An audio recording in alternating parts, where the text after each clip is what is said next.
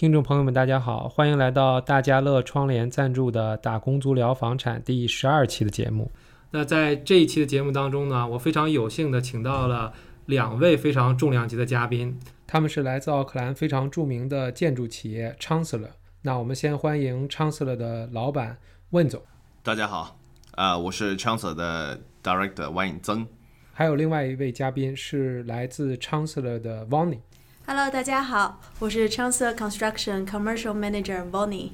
那问我们之前也聊过你当时创办 Chancellor 的这个故事，那你可不可以给我们的听众朋友分享一下，你当时是什么样的原因让你放弃了一个让我看来还是一个很舒服的这种 corporate 的这种工作的环境，去开启了自己的这个创业的旅途呢？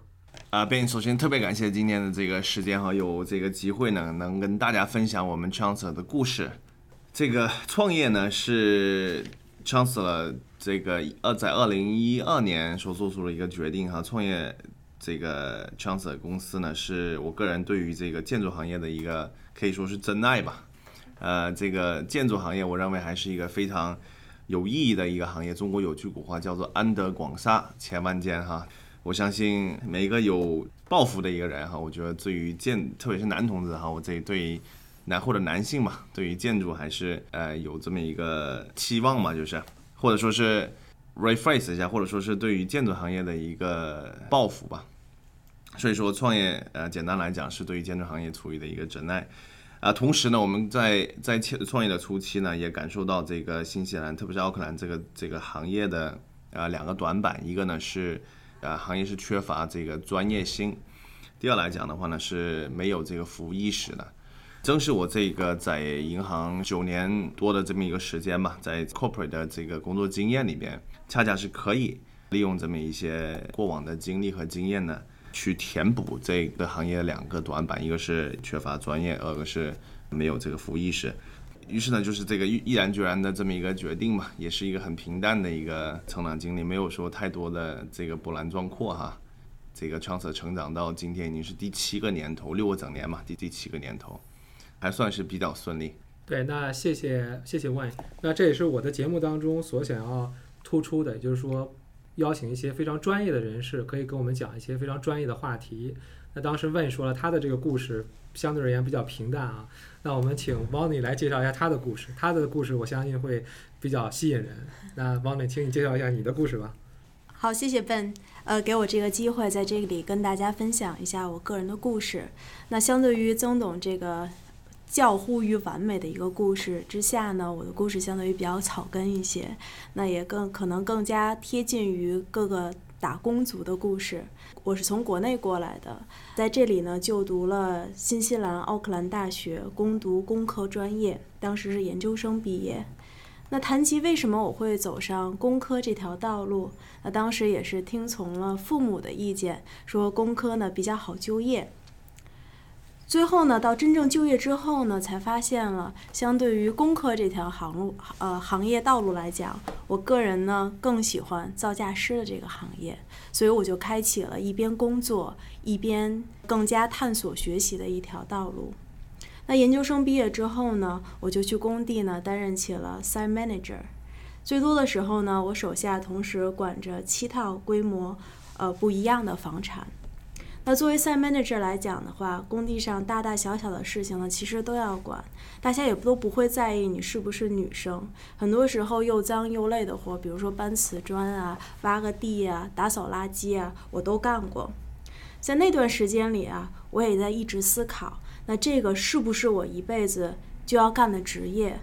但是每天呢，我都在开心的工作环境之下呢成长，所以我觉得这个就是我真爱的一个行业。如果呢，我做了别的工作，可能我就没有这一份快乐了。之后我就每天晚上进修，在学着造价师的专业。我每天打打开课件的时候，都是晚上九点多钟了，那种就是从国内的话来讲，就头悬梁锥刺股，然后每天晚上张着哈，打着哈欠，一边看书。但确实也是源于了这股这股动力，让我最后呢把造价师学下来了。那也经朋友介绍呢，我得知了 Chancellor 呢正在招聘实习，当时是招聘实习造价师的这样的一个职位，然后并且呢有一份有一位呢经验非常资深的前辈呢会教导我。为了得到这样的一个机会，我当时呢也是向我认识的所有的建筑圈里的朋友呢打听这个公司，也一遍一遍的浏览着这个公司的网站，希望汲取更多的信息。以至于呢，我在面试的时候呢，那每个人面每个面试的这个面试官呢，我也都能叫出他的名字来。我当时真的非常想得到这份工作。那我对于我平时来讲，我是一个比较喜欢运动的人。大家都知道，在建筑行业是一个压力非常大、节奏非常快速的一个行业。那我认为这个也是一个非常好的一个减压方式。那每天呢，在现场或者在公司里头，我如果压力过大的话，我都会选择每天晚上十一点、十二点或十点到十一点去到健身房子给自己减压一小时。嗯，很多朋友呢都会质疑一个女性的造价师或者是一个女性在建筑行业当中如何长期稳定的发展下去。那这种质疑声呢，也是随着我的成长，也是日日以继日的失去会被消减的。那我是怎么做的呢？就是很多时候呢，我会见客户，或者是见同行业当中的供货商，或者是 contractor。那我都会在第一次的会议当中呢，呃，让他们能够体会到我的专业。那甚至有的时候面对客户的时候，已经总结到了，那客户你有什么样的问题，可能在客户说的第一句话的当中，我就能够知道怎么去解答它了。那这些年呢，我们也是盖了无数的大大小小的房子。我相信在奥克兰的每一个街道都能够看到昌斯勒房子的身影。那这个也是我自己非常欣慰的。我最喜欢呢，其实就是看到每一个图纸由一个图纸本上的二 D 模型如何变成一个三 D 真真实实你能够摸到的真切的房子。那这个就是我的一个成长历历程，比较草根，也比较平淡。但是我相信，跟我们每个打工族一样，那都是一步一步靠着汗水拼搏下来的。那我们谢谢 Bonnie 给我们大家分享，她作为一个女性。在建筑行业当中成长的这么一个故事，真的是非常非常的棒。那我对建筑这个工地的这么一个认知呢，是通过新西兰一个非常有名的这个房子翻修的这么一个节目，叫做 The Block 这个节目当中所获得的。我知道，如果一个女孩子去管理七套房子的话，这里边的艰辛肯定不会像现在 Vonnie 简单说的这么几句话，真的是不容易。而且，如果不是真正的这个喜欢这个行业，我相信她也很难在那种环境下坚持下来。那我们再问问 Vonnie 的老板问，是不是因为这样的原因，你才会当时把 Vonnie 招进来？而且我相信，正是因为你可以招到对于建筑业这样热情的这些员工。所以你企业的文化才和其他的企业不一样。啊，是的，没错哈，经常会有朋友也好，客户也好哈，会呃问这么一个问题呢：Chancellor 的这个经营公司的理念是什么？文化是什么？这个我相信在最初招聘 VONI 的这么一个 employment decision 里面呢，哈，已经体现出了我们公司的这个经营理念和文化。我们的文化非常简单，就是一个呃英文的单词叫做 performance。啊，所以呢，所以的话呢，我们经常跟这个客户也好，或者朋友也好，哈，或者是这这个我们同行的这个其他公司也好，哈，我们经常会分享我们的这么一个 performance culture。啊，什么是 performance 呢？就是企业它必须是要去不断的往前推进的，在各种，特别是在新西兰这个房地产行业里边，哈，它是一个变数比较大的一个行业，所以在各种这个这个更改的条件或者说是客观因素之下呢，企业如何持续的去 perform。啊，这是我们每天思考的一个问题啊，这也是灌输在我们每一个员工也好，或或者公司的这个决定当中的这个这个文化，这个管理的管理的理念。呃，另外我想分享的是我们一个非常自豪的一个一个一点嘛，就是我们有一个非常强大、很专业的一个 team culture，一个 team discipline culture，一个纪律性的一个团队。啊，正是因为有这么强大、专业、纪律性强的一个团队，我们可以达到。我们这个高效精准的施工过程，或者说是我们可以满足客户对我们施工高标准、严要求的这么一个呃需求吧，啊，所以我想跟大家分享，就是我们这么一个简单的一个文化，呃，考 performance culture。啊，那好，那谢谢万。那我们在聊天的过程当中呢，你也说了，你的这个企业做了七年，帮助了这个很多的这个投资人实现了这个财富的梦想，同时呢，也帮助了很多这些自住买家去实现了他的这个梦想，建立自己梦想房子这么一个梦想。那我们在就是在这个录节目之前呢，你也聊到了一个最近的这么一个案例。那我们可可不可以就是说聊一聊这个案例的故事，和你们这个公司是怎样帮助这一位女士去达到她的这一样的财富的目的？去了解一下你们这个建房当中的这个程序呢？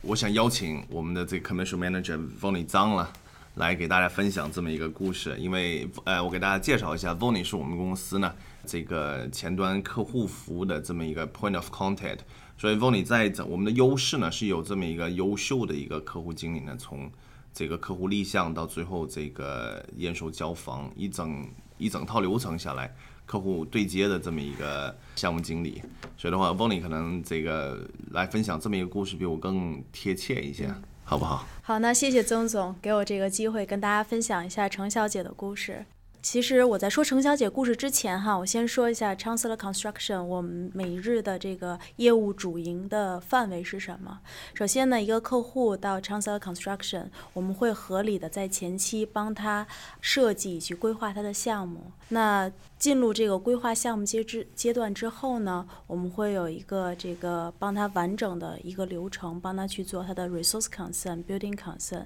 以及他所有的报批。那第三步呢，是我们进入到了一个缜密、高缜密、高效的一个施工流水环节。那最后呢，我们是非常关注我们的客户体验的。那如果客户在售后阶段呢需要维护维修，我们都是二十四小时帮助客户去完成这个维护维修，甚至可能小到一个灯泡坏了，我们都会在第一时间之内及时的帮助客户去解决这个痛点，解决这个问题。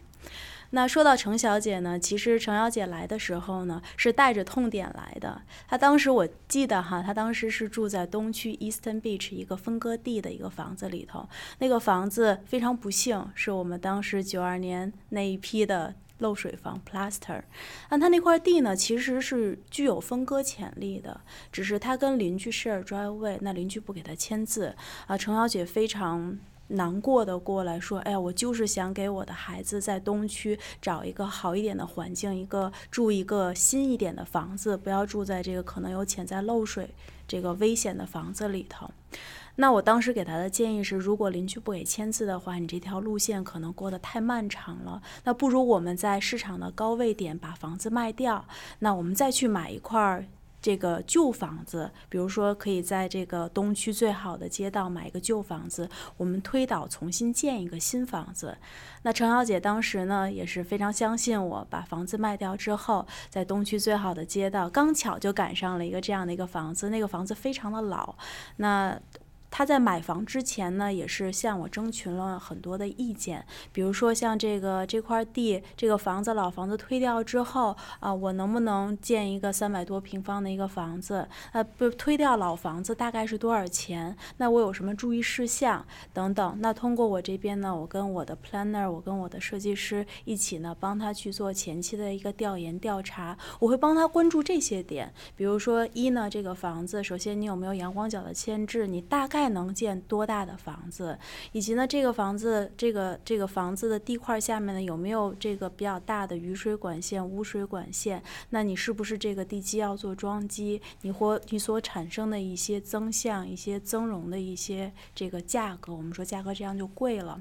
那还有呢，就比如说像这个老房子，我会建他建议他去做一些石棉检测。那甚至呢，你这个新的房子，你的车道是不是足够的？是能不能够帮助他能够成功的建造这样一个房子？等等等等，我们参考了很多点。那甚至呢，就是因为他这个房子呢，当时这块地离海的位置是非常近的，我们也会帮他关注是不是洪水区域。那是不是这个房子的这个 finish floor level，我们说地基的基准点会有一个抬高的一个过程，而造成了地基的成本增加等等等等。那帮他做完了这些 due diligence 之后呢，他也是非常开心的，成功的买到了这块地地。那从他去年十二月份、十一月份买地到现在，我们预计。这个月的月底，那八月初呢我们会完工。那历时呢中间也是包括了一个 Christmas 大家放假的一个一个月的时间。我们说七八个月，从拆房子到建房子到准备拿 CCC 入住，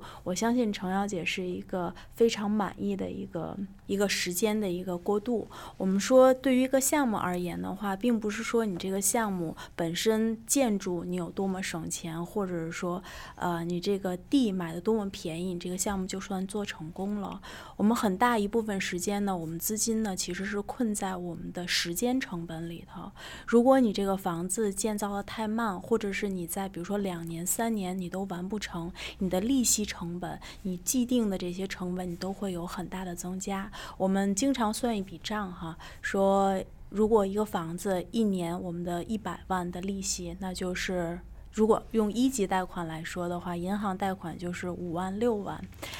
那你每个月的利息呢，就是五千六千，那一个星期呢，就是一千多块钱。如果你在外面在租房的话，那你相信每你每晚一个星期的话，你就会损失两千到三千块钱。那在这些呢，我们都会前期为客户考虑，会考虑这个整个项目的难度。那对于我们昌斯勒而言的话，我们是 BNZ 的认证企业，我们说用英文来讲是我们的 Panel Builder。那我们在这我们所有的客户呢，在这主流银行呢，都会拿到更好的利率，也会拿到更好的 policy。那银行呢，由于对我们公司呢是足够的信任，那也会。最以最大的程度呢，会帮助客户，会帮助客户的成长。所以说，来昌斯勒建房子，你不仅仅只是建房子，你还有很多的东西是需要考量的，比如说你的资金、你的资本运作，以及呢你的这个你的时间啊啊，包括你的项目本身的一个销售，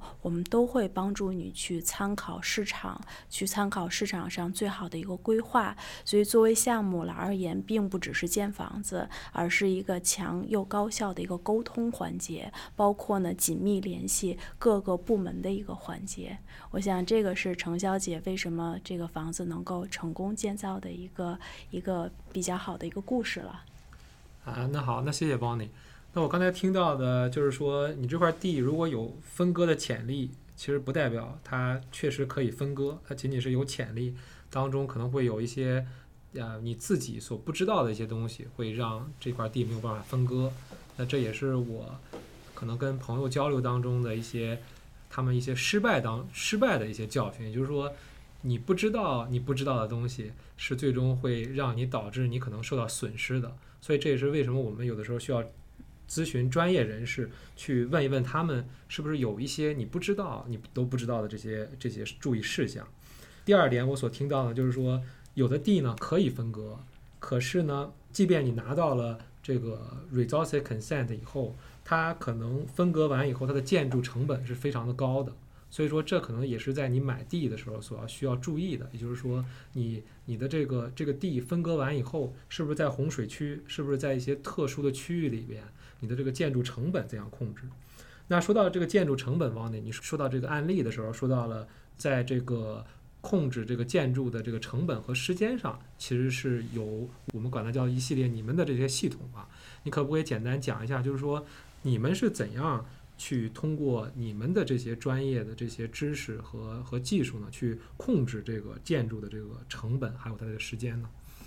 好，我们说到成本和时间，我觉得这是我们造价师每天都要想的一个问题。一个项目来讲的话，它的成本。在哪里头？我想通过图纸来讲，它是一个最好的一个解读。那我先说成本。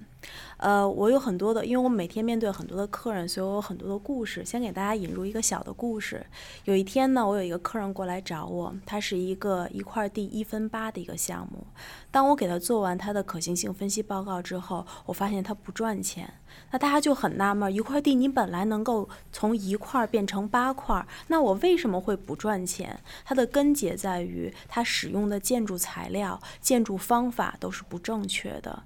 那这块地而言的话，这个房子，呃，之前的设计师呢，可能是因为想房子建得更加美观，他有他自己的设计想法、设计理念，但是他设计的所有的材料，包括呢，我们说内雨水槽，那包括平顶，这都是非常昂贵以及高危的一些建筑施工方法，那以导致呢，包括它的地基的设计的是非常复杂的，所以以导致呢，它的建筑成本是非常高额的。那在这种种情况下来讲，客户是不挣钱的，做出这些房子。那尤其是如果你面对一个这个不好的一个区域，比如说，也不能说这个区域不好，可能说这个区域的人群，呃，是是中等阶级的一个人群的一个区域，那你是没有办法把这个房子卖到一百八十万、两百万这个区间。那在这种情况下而言的话，你这个房子就算你建的再富丽堂皇，它被一个区域所限制了，它也是没有办法法能够实现你的利润的。那我们来到我们这边之后呢，我给他了一个很好的一个建议，我说：那你现在呢？因为你已经浪费了一些钱在你的 building concern 的设计阶段，但是你又不想这个项目投资理念不成功，所以呢，我们帮你做一个 building concern 的 amendment，我帮你去改变一些外墙的材料，帮你去改变一些这个原本既定的一些不合适的一些设计方案。所以这个时候呢，我们帮他这个房子呢，在每一平方的这个造价成本合理的简化了五百块钱加 GST。那大家。可以想到八个房子，如果你每一个平方能够减掉五百块钱加 GST 的这样的一个价格的话，那你也是一个不小的一个 profit。所以我们在成本上面，由于呢一些，我想说的是，由于呢我们一些比如说设计理念啊，或者是材料使用的不正确，那。造成了施工的困难，那有些时候你是可以避免的。所以说你在做设计的过程当中呢，我也是建议找一个好的建筑公司，或者是说找一个好的 builder，那你能够听从一下他的建筑想法或建筑里，或者你找一个好的造价师，能够从前期你设计的阶段，你就能得到一个好的一个成本控制，而并不是说很多人的观念啊，就是建房子我设计是一部分，建房是一部分。我先设计好了，再去找人报价，其实并不是这样的。建筑呢，我们都是相辅相成的。那从你前期呢，很多公司像 Chancellor，我们就是可以做 design build。我们从设计到报批到后后后期的建房呢，我们都是可以提供一站式服务的。那从前期设计，我们就会帮你规避这个设计由于设计不合理造成的造价过高等等一系列的一些。这个这个服务，所以呢，能达到客户的项目最好的一个利润。那我这边有很多的 return customer，一些长期的一些投资的客人，他每年呢跟我建，他也他也很忙，他也是打工族。那他每年呢会跟我建一到两个房子。那他每次呢找地的时候都会征求我的意见，那设计的时候也会征求我的意见。他会合理的告诉我这一个项目呢，他想赚多少钱，他或者说他想啊得。到多少的回报？那在这个时候呢，我会合理的帮他规划出一个项目。那他这个项目呢，就按部就班的，六个月、七个月、八个月就能实现他的投资理念。嗯，这个是我们说的一个成本的一个控制。那从时间上而言的话，如果一个项目过难的话，我们是不建议这个客人去买这块地的。我们会利用自己的经验呢，会分析这块地本身的属性。如果这块地上有这个洪水区域，我们会我们会分析这个洪水区所带来的一个影响。那比如说这块地上本来是有这个污染的，那我们会我们会分析这个污染呢所增加的成本。那那这块地呢，如果是太斜，我们会帮他这个计算地基的时间等等。所以在客户买地的过程当中的话，我们就会帮他分析这个项目大概时间的一个成本，以从时以我们通过分析这个时间的成本呢，也从而呢帮他更好的降低他的贷款利息成本，以帮助他实现更高的利润。啊，那好，那谢谢王磊。那现在还有一个我的这么一个问题啊，就是说现在在奥克兰这个市场上，其实这个建筑工还有整个这个建筑行业的这些从事人员是有一个这种短缺的状况。我周边的朋友建房呢，给我最多的这个回馈就是说很难找到一个好的 builder，很难找到一个好的设计师。那我觉得这应该是 Chancellor 的强项啊。那可不可以聊一聊 Chancellor 是怎样做的呢？我觉得我们 Chancellor 在这么多年以来，我们七年的一个企业，到现在目前为止，我们最大的宝库就是我们的资源。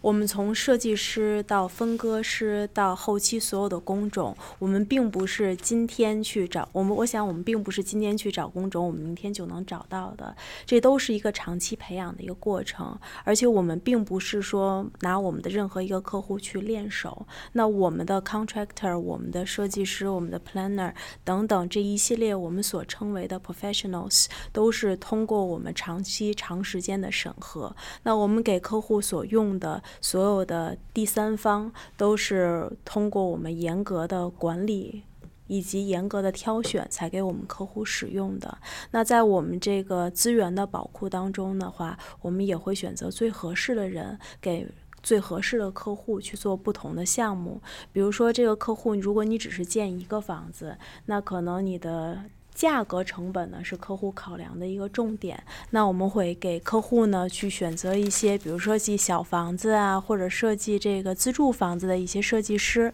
那如果说这个客户是做大开发，他需要做一个很完整的 master planning，那我们也会给客户呢在这个新西兰数一数二的 master planning 公司呢找最有最专业的这个 planner 去帮他规划整个项目。所以说我们并不是说每一个项目过。过来，我们都只是用这个一组人啊去这样去处理。我们是有自己不同的联系的一个方式。那这也是我每天的工作。我每天的工作呢，并不并不仅仅呢只是面对客人，也是呢去整个社会当中呢是建立自己的平台、自己的联系，然后帮助客户呢能够通过我的一些联系或者我的一些 connection，帮助客户能够实现他更好的投资。啊，那之前汪丽讲的东西呢，我想大概，呃，简单的这在这里重复一下，也就是说，我听到的说，你一块地不是你分的越多，你挣的钱越多，这可能是我的理解啊。一块地如果分成八块，为什么分成八块？为什么一定要分成五块？那这里肯定涉及到了很多这种专业的知识。你怎样，比如说这一个区，可能我在节目当中一直强调，也就是说，你在这一个区的这你的这个房子的可负担性，也就是说，你肯定建的房子不想是这一个区里最贵的。你应该起码是在这一个区的中位价附近，也就意味着所有的人都可以负担得起。在在你在卖房子当中也会有这样的考量，而你可能分成五块或者分成八块，你的建筑成本啊，还有你的很多的这些成本可能也会有所上升。可以这些呢都是你需要去咨询一些专业人士，让他给你一些比较专业的建议，去做一些风险评估，然后做出你最好的这种选择。第二点的话，我所听到的，也是我所在在这个节目上所强调的，也就是说，便宜真的是不代表会让你挣更多的钱，或者说会帮你省时间。有的时候呢，你会花费掉一定相应的费用，你所得到的呢，也是非常专业的这种服务。就像当时汪尼所说的，他的一个建议，帮助一位客户每一平米省掉了五百块钱，那八套房子。如果一套房子就算两百平的话，大家可以用计算器算一算，大概省掉了多少钱？那那我相信用 o n 的这个费用是远远远是低于所省掉的这个费用。这也是我所强调的，也就是说你专业的这个人士所可以给你带来的这个价值。所以有的时候你不能光看到这个费用去做比较，而是最后它的这个价值做比较，这也是非常重要的。还有王尼最后所说的就是说这种关系，我相信大家。在通过房产投资去想要达到财富自由的这个时候，